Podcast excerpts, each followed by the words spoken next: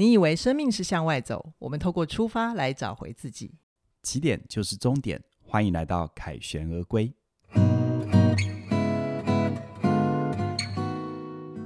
大家好，我是凯宇，我是怡璇。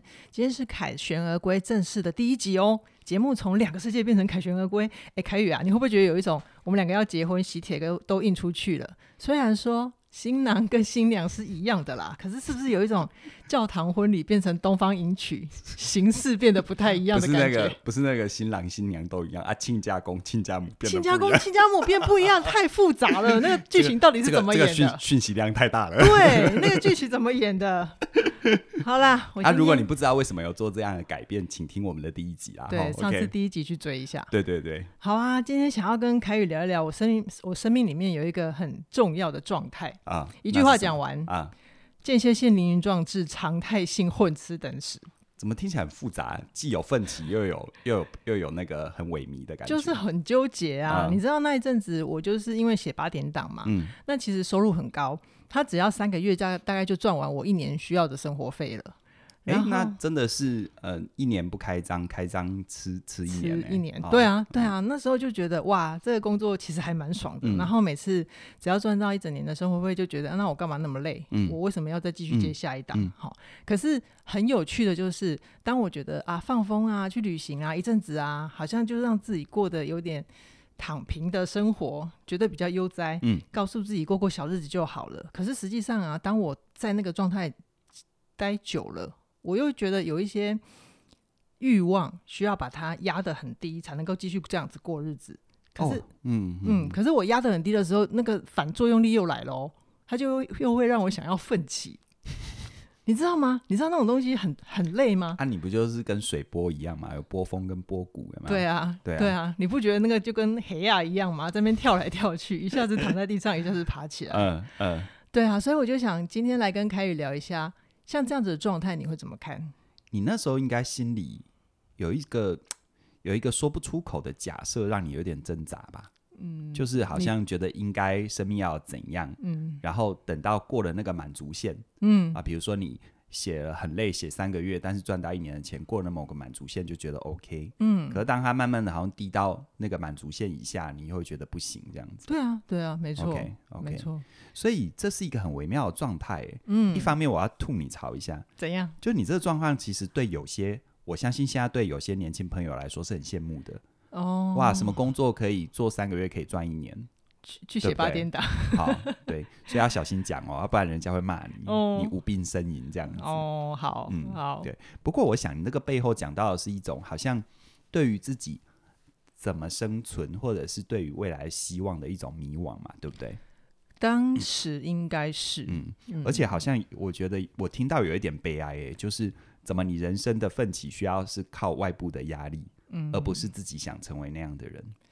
对，那个时候就是还不懂这种往心里面找到更根本的源头，嗯，所以我才会早上起点啊。哎、欸，不过你真的问到一个很重要的问题，哎、嗯，因为我相信这是很多人生存状态的处境。嗯，虽然不一定每个人都能够像你一样，好像努力了一阵子可以吃一年，嗯，可是你看我们多少朋友每天上班觉得没有意义，对，好，对，然后每天忙得要死，又又觉得不知为何而战。嗯然后真的到了假日到家里躺平，然后心里又觉得怪怪的。嗯，好，我我像我很多朋友都知道，我常常去台东闭关，好，然后一待待个五天啊等等之类的，很多人会很羡慕。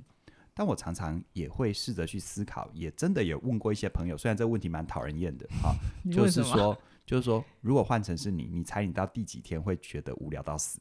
嗯，好，他们刚开始跟我讲干话，都会、嗯、都会说没有啊，多爽啊，等等的，嗯、要一直待着。对对对、嗯，可是后来我还真有朋友做了这样的尝试，他说 我到第三天就不行了，嗯、真是好山好水好无聊啊。哦、嗯，所以嗯，这个问题其实让我想到就是，嗯，它跟希望感有关呢、欸，真的哦，因为因为你看有些人他在风光明媚的地方，他仍然是可以活得很有斗志，但有一些人明明在呃。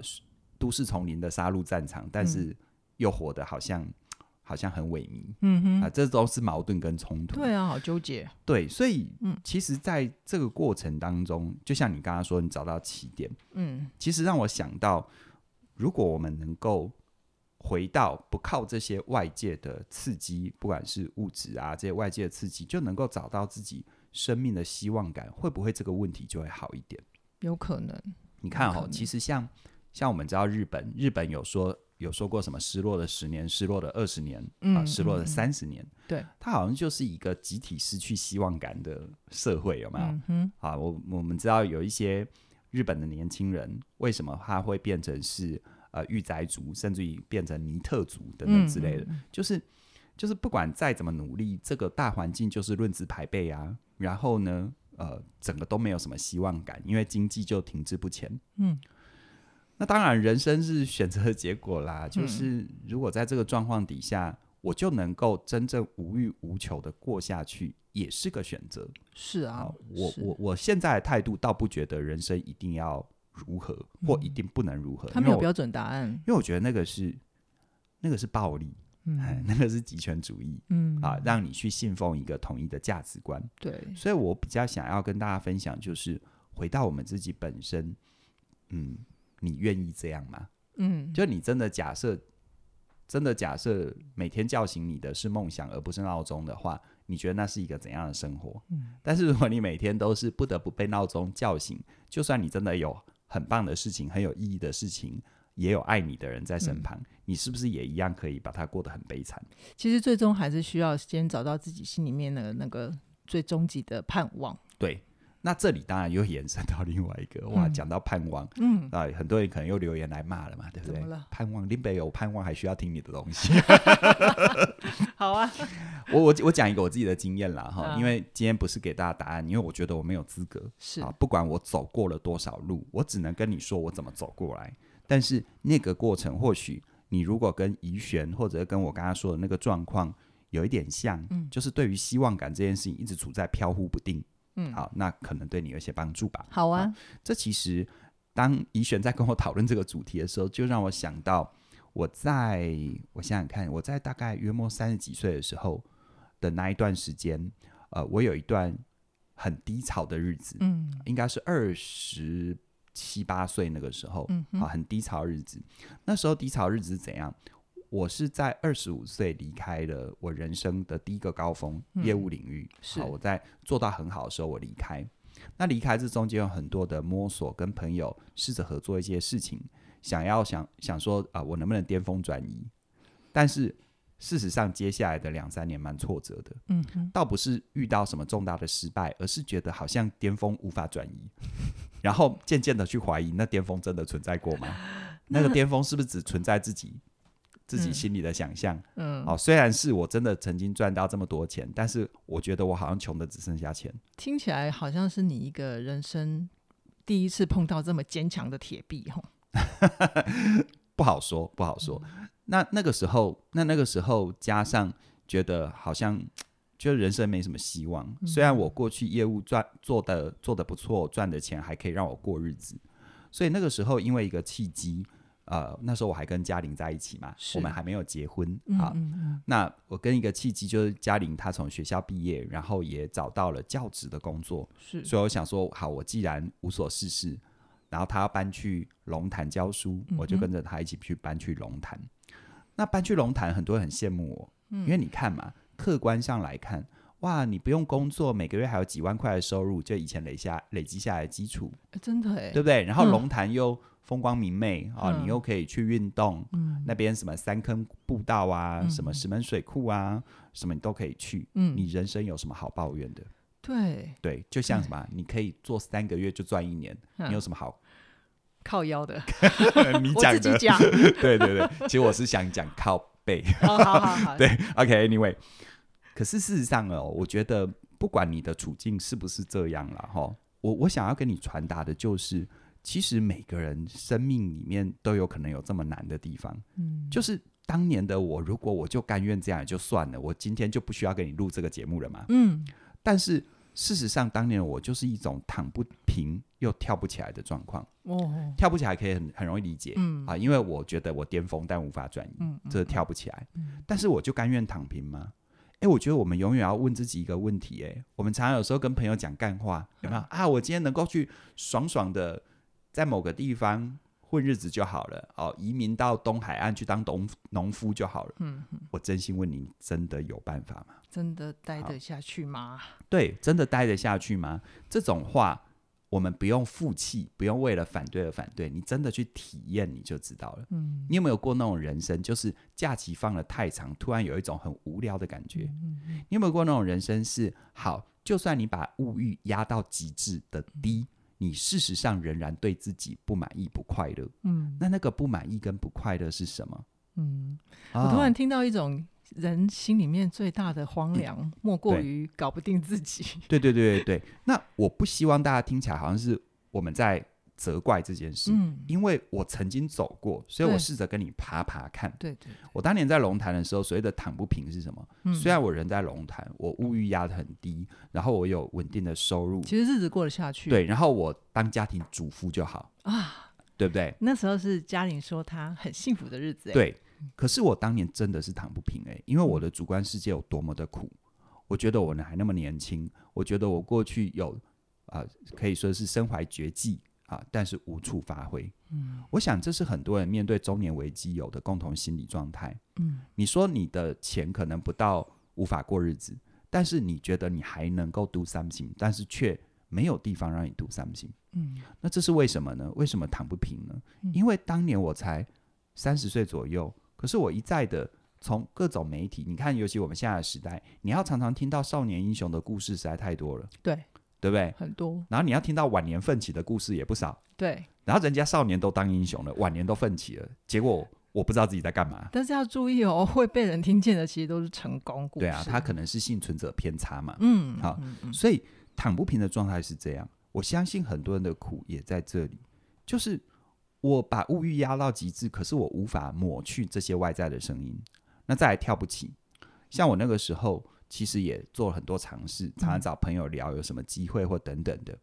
我必须说，从我现在的角度啦，去看那时候二十几岁到三十岁的我，我觉得我的能力跟历练不足以撑起我的梦想。哦，嗯，能力跟历练还不足以撑起你的梦想。金句，金句。对，但是当年呢，啊，如果如果当年的我，我是不会有这样的体认，因为我毕竟曾经辉煌过。可是任何辉煌，其实都有它当下的天时地利人和。好，就像我们听到很多很成功的创业者创业成功的故事，你如果按照他一比一的 copy，我跟你保证一定不会成功。不是他的故事不值得参考，而是他的成功有他的天时地利人和。是，就算是同一个人。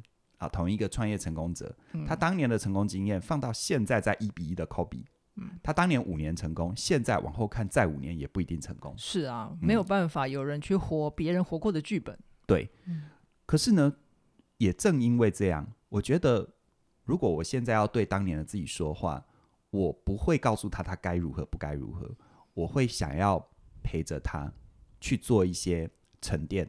一方面对内做一些沉淀，一方面对外做一点小小的尝试。嗯哼，你看，你想象一下，一个二十五岁的年轻人曾经这么辉煌过，他很，他会不会很容易在当年跟别人谈所谓的合作，要做什么，不做什么，开口闭口都是很大的。嗯哼，都是大江大海的。嗯，会看不起脚下的小溪流，他会看不起最基本的事情。我懂，会觉得我一个月曾经都领到了二十万，你现在跟我讲谈成一个 case。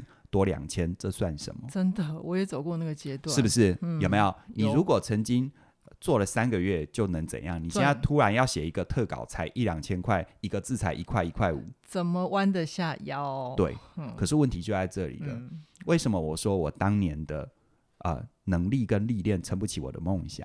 是因为当我的心被养得很大，我忘记当我忘记有很多东西要从基础开始。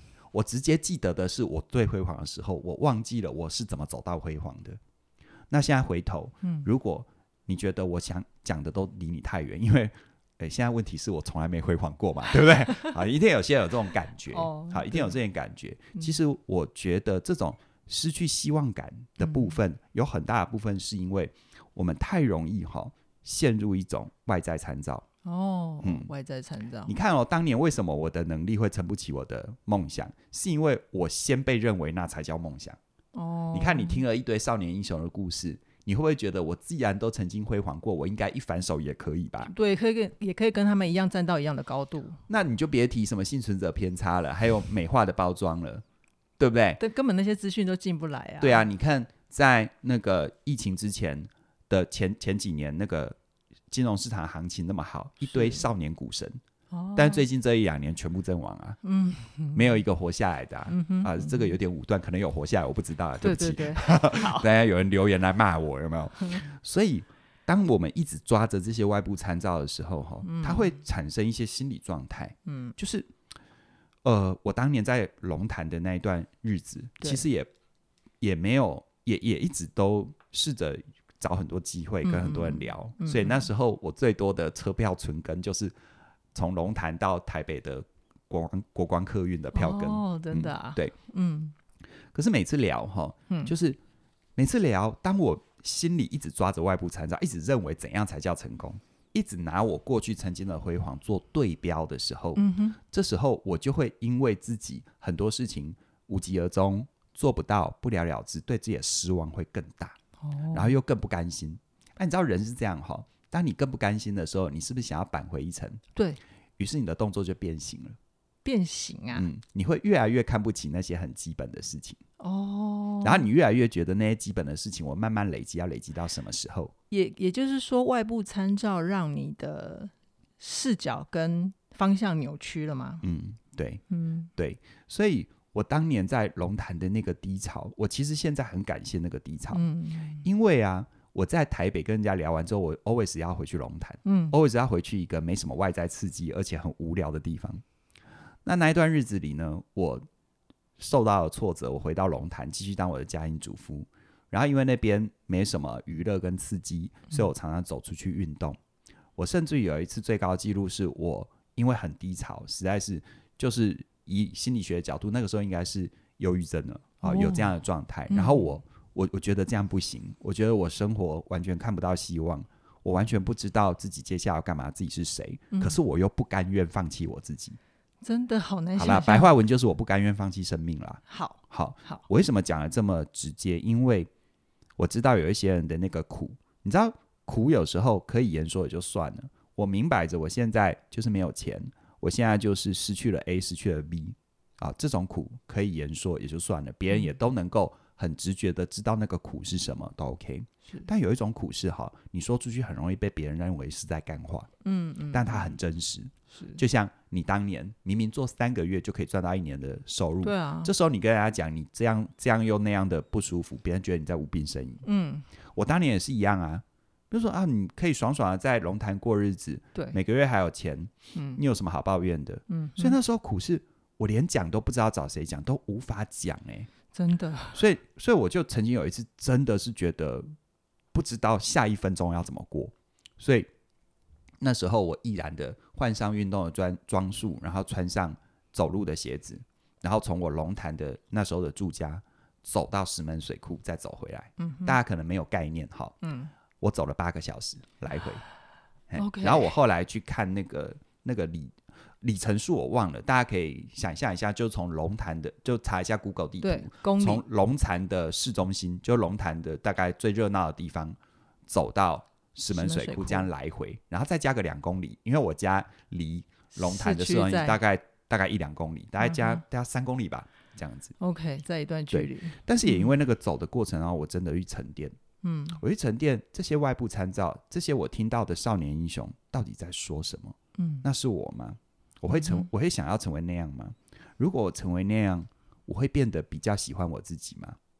那如果我就真的这么羡慕少年英雄，我当年就继续在业务领域就好啦。嗯，有掌声，有掌声，有收入，有收入，我为什么不离开呢？嗯，所以我想要告诉大家，就是说，你的选择一定有你的理由，不管你现在是后悔也好，你现在是庆幸也好，你要从那些你曾经做过的决定去想一想为什么，而不是从。这个世界告诉你谁很厉害，你应该如何，不应该如何。当你一直活在外部参照的时候，其实你在哪里都没有希望感。你知道有很多先进国家都是我们理想中的国度，对不对？嗯，你说那个北欧他们对，但你知道北欧他们是忧郁症罹患率最高的国家，好讽刺啊！对、嗯、对，因为因为我们觉得很棒，但你自身经验就像我当年在龙潭，大家觉得很棒。很棒。你当年做三个月赚一年，大家也觉得很棒，很爽。但是那时候其实好忧郁，有没有？嗯。所以，呃，如果你听到现在还是觉得干话，你要骂我就我就我就承受啦。因为我知道有些人真的没有过这种经验。是。但如果你听到这里很有感的话，我不是要告诉你什么方法，好，嗯啊，如果我曾经尝试过的一些东西，刚刚讲的哈，你有帮助就捡起来用用看。嗯嗯、但是我希望告诉你说，这是生命当中的一个过场。好，你不要把那个过场变成是终局哦。嗯嗯，因为你把它变终局，很可惜，你会错过了后面的风景。嗯哼，嗯哼，就像我当年龙潭的过场，如果我把它当成终局，你现在听不到我的内容，真的看不到起点文化，真的。嗯，呃，但是这个过场好棒。嗯，因为我我从我有那个过程，我到今天才能够懂那种无法言说的苦是什么。嗯，嗯，而当我面对那样的人，我不需要告诉他他该如何不该如何。嗯，我会我会知道用什么方法陪他。那凯宇老师，嗯，我们现在来现场示范一下，嗯，如果当年我那个三个月赚一年薪水的我自己，嗯，在你面前，嗯，你用你现在的理解，你会。你会给我一点点什么小小的方向跟提点吗？靠，本里面没这个。对啊，我要怎么办？我现场考你啊！啊，嗯，我我想想看哈，你现在如果就就就没有这些的话，嗯嗯，我们来演练看看好。好啊，就是，呃，你你要先开个头啊，好不好？哦，你用先问我，我说，嗯，我就会说，嗯，老师，我觉得我现在不开心，可是我又不满意。哦，因为我三个月就赚到一年的钱，嗯，然后我过得，我觉得自己过得好像以为很爽，嗯，但我其实心里面有点焦虑，嗯，但是我又觉得回去写八点档没个头啊，嗯，我不知道再这样继续写下去有什么意义，嗯，嗯，那你可不可以告诉我你是如何做到这个三个月就可以赚到一年的收入？你你应该一定具有什么样的？素质或能力，对啊，因为，这不是一般人可以的嘛。是，就是我我身体还不错，嗯，我可以每天十六个小时工作，然后连续三个月不出门。哦，那你喜欢这样的自己吗？我我喜欢那种尽可能的去发挥才华，在那三个月放出所有的光与热的自己。哦，所以你其实具备一个素质，叫做当你聚焦了，你是很能够有集中力的，对不对？对。OK。那你现在你觉得你是找不到可以聚焦的点，还是不想要再再次聚焦？哎、欸，我觉得你刚刚那个问句很棒。我觉得是找不到一个更长远让我可以聚焦的点。嗯、OK，那如果先不用去想，你现在应该还在三个月赚赚一年的状态的的状态嘛，对不对，对？那如果先不用去想一个好像再找下一部剧，或者是再找一个所谓具体的向外的要获取什么东西，如果回到你身上。你现在有没有最想学的什么，或者最想要聚焦一件对你有意义的事？嗯，如果最想学的会是一种全局思维的哦判断能力。哦呃。那现在还有钱可以去上这个课吗？有啊，对，所以后来试试看，试试看。哎、其实刚刚那个对话其实真的没有演练啦。对，但是我我的思维就是说，因为如果你是活在这种。真的是躺不平又跳不起，真的是一种叫做不可言说的苦。嗯，因为你真的是完全糟糕到极限了。事实上，你根本不会有这个问题，因为你就只光为了活下来的匹配串啊。对，会有躺不平跳不起，就表示你的下限其实没那么低。其实有一定的能力。对，你的下限没那么低，而你的上限又没那么高。是、啊。那这时候，其实我觉得有很多人会陷入一个状态，就像我当初在龙潭一样，我会。对于自己曾经有过的一切，很太理所当然下的忽视。哦，嗯，比如说我当年再怎么样，是我的能力跟历练撑不起我的梦想，但不等于我没有能力跟历练。嗯，我只是因为太没有回去聚焦，我到底有什么会什么，所以我一下子你看哦，我曾经赚过一个月二十万，当年在业务领域，好，所以我就会一直去聚焦，那我能不能找到一个月三十万的？我就会看不起那种很小很小的开始，嗯，可是我忘记千里之行始于足下，很多东西是累积而来的，所以我希望就是说，如果你现在有一种躺不平、躺不平又跳不起，你要先确认你的下限没那么低，嗯，真的，那你的上限要多高没有关系，它都是个可能性。可是我们能不能盘点你现在有的？OK。啊，你比如说你盘点你现在有的能力，嗯，聚焦专注，这也是让你日后在起点一起工作的时候，你能够去开发新节目啊，嗯，你能够在内容部过去不断的写稿啊，是是是，好，对，从那个有的元素再去变，嗯，我觉得很重要。嗯，当年我自己那一次走八个小时，其实啊。我盘点我自己有的，我就回想好多事。是我离开了业务领域，但那时候我其实已经开始在做有声书评。嗯哼，好，嗯，我是这么的愿意去面对问题，我是这么的愿意去学习。所以我那一趟八个小时走完之后，其实我就甘愿认真做有声书评。哦，要不然那之前其实有时候没有那么稳定。懂懂懂，我觉得今天一个好棒的干货就是，嗯、好像人生的低潮其实都会很正常。那凯宇老师给我们一个很棒的希望感，就是其实当我们觉得自己躺不平又跳不起的时候，或许你可以先盘点一下现在自己拥有的。对啊，躺不平跳不起，就是你下限没那么低，但上限没那么高。这时候就告诉你，先待在原位，看清楚嘛。嗯，弄清楚自己比什么都来个重要啊。是啊，嗯、所以我们也像。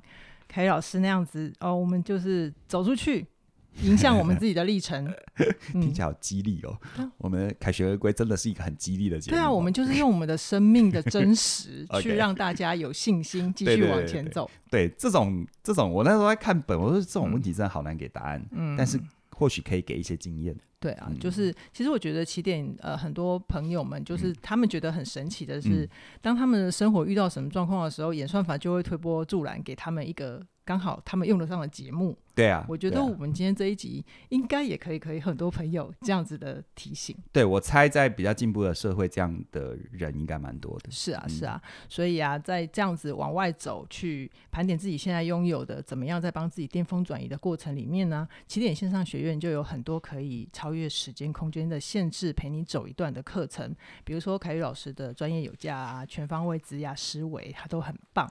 所以呢，那大家就是在自己的人生帮自己盘点现在拥有的内容之后呢，再多让我们陪你走一段，可以更快的达到你的凯旋而归。好，好，好，今天宜萱好努力的把后面讲得很完整，大家给他掌声鼓励鼓励。耶！我们自己加后特 特效。好，好啊，今天先聊到这边哦。嗯、那我们期待下星期在空中再会。拜拜。拜拜。